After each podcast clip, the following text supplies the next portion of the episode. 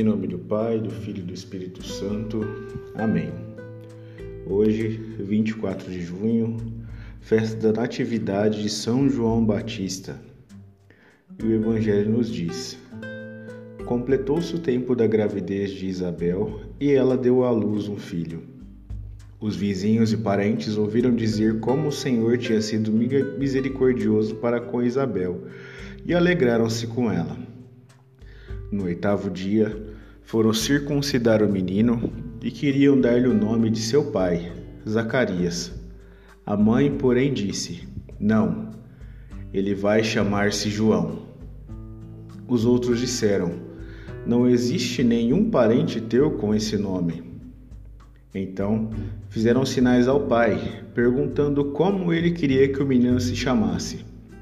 Zacarias pediu uma tabuinha e escreveu: João é o seu nome. Todos ficaram admirados.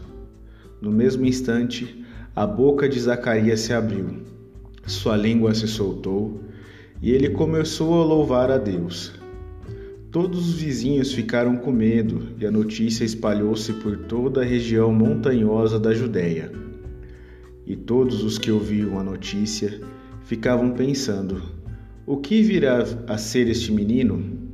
De fato, a mão do Senhor estava com ele, e o menino crescia e se fortalecia em espírito. Ele vivia nos lugares desertos até o dia em que se apresentou publicamente a Israel. Neste Evangelho, nós temos a graça de poder contemplar é, uma obra muito grande do mistério de Deus. Isabel é, já era de idade avançada, assim como Zacarias, e era considerada estéril. Porém, Deus, em sua infinita misericórdia, concedeu-lhes um filho, João, que futuramente seria chamado de João o Batista. E nós temos alguns elementos muito importantes aqui nesse evangelho. É, primeiro, que, mesmo acreditando em todo o plano de Deus, Jamais eles se voltaram contra as leis dos homens, porque no oitavo dia foram fazer a circuncisão do menino, que era é considerada como se fosse o nosso batismo aqui. Então, João passaria a fazer parte da religião deles. E para isso precisavam saber o nome do menino. Perguntaram, né? Na verdade, queriam colocar já direto o nome de Zacarias. Porém, Santa Isabel intervém. Este é o primeiro ponto que chama muita atenção, porque naquela época uma mulher falar assim em público, é, ainda mais com as pessoas que estão fazendo um rito como esse, era, era algo muito grave, né? Era considerado aí até uma, uma certa falta de respeito. É, e ela intervém e fala: não, ele vai chamar-se João assim como havia sido revelado para ela anteriormente. É, então eles perguntam, né, para Zacarias, falar, e aí, você vai deixar ela falar desse jeito com a gente? Qual que vai ser o nome do menino? Zacarias, que estava com a boca selada, né, a língua presa ao céu da boca, escreve numa tábua: João é o seu nome. Ou seja, é, depois de muito tempo, ele tinha compreendido o plano de Deus e tinha aceito. E este é outro ponto muito legal também.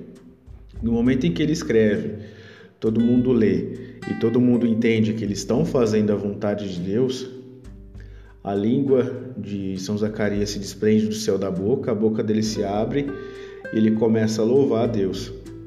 Então é, é muito parecido com o que acontece com a gente também. Quando a gente entende que a gente deve aceitar aquilo que Deus propõe para nós, a nossa língua se abre e a gente começa a falar bem das coisas de Deus. A gente começa a levar Deus para as outras pessoas de uma forma tão forte que causa até espanto.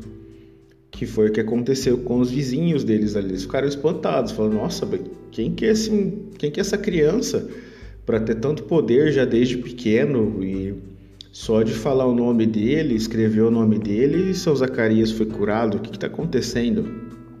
E Depois de um tempo, muitos acharam até que João Batista ele era o Messias, mas ele sempre falava: é, Eu estou preparando o caminho daquele que está por vir. Eu não sou digno de desamarrar suas sandálias. E olha só a humildade de João Batista. E ele foi o primeiro a reconhecer a divindade de Jesus, no, logo no ventre ainda. Jesus no ventre de Maria e João no ventre de Isabel. É, quando Maria foi visitar Santa Isabel na região montanhosa da Judéia, ele já reconheceu Jesus e ele já deu um salto de alegria na hora que a saudação de Maria chegou aos ouvidos de Isabel. Então, olha que legal. Ah, a gente não tem muitos relatos sobre a relação de João Batista e de Jesus, mas nós temos o relato do encontro no batismo, que foi quando João Batista é, falou que Jesus sim era o Messias e não ele. Então, é, o Evangelho de hoje, a festa de hoje, vem nos mostrar que, mesmo cada um de nós sendo limitado, tendo as nossas dificuldades, nós podemos sim preparar o caminho do Senhor na vida dos outros, sendo pessoas boas, com o coração aberto, dispostos a ouvir e a nos entregar pelos outros também. João Batista ele vivia no deserto, ele era a voz que clamava no deserto, é, tinha uma alimentação baseada em mel silvestre e gafanhotos e se vestia com pele de, de cordeiro só para não passar frio. Então ele vivia no simples do simples do simples. E ainda assim foi um grande profeta. E o que é mais incrível é que pouco se ouviu da boca de João Batista, pelo menos que a gente tem relato ali na, na Bíblia.